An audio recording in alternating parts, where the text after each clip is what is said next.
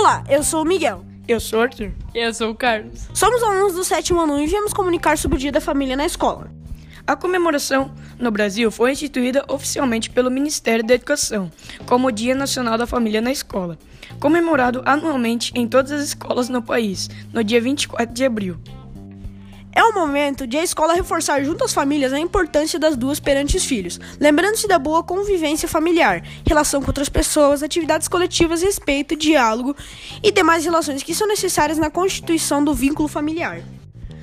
Dia 30 de abril é o Dia da Família na escola e com o lema Educação e Família inspira muito o mundo melhor. 8 e meia, abertura de boas-vindas. 8 e 45, apresentação musical do grupo de música escolar. 9 e 10, lanche, pão com carne e suco natural. 9 e meia a 11 e meia, atividades recreativas e de cooperação entre os pais e filhos. Serviços ofer oferecidos pela comunidade escolar. Exposição de atividades sobre o Dia da Família na escola. Então, venha participar do Dia da Família na escola, dia 30 de abril.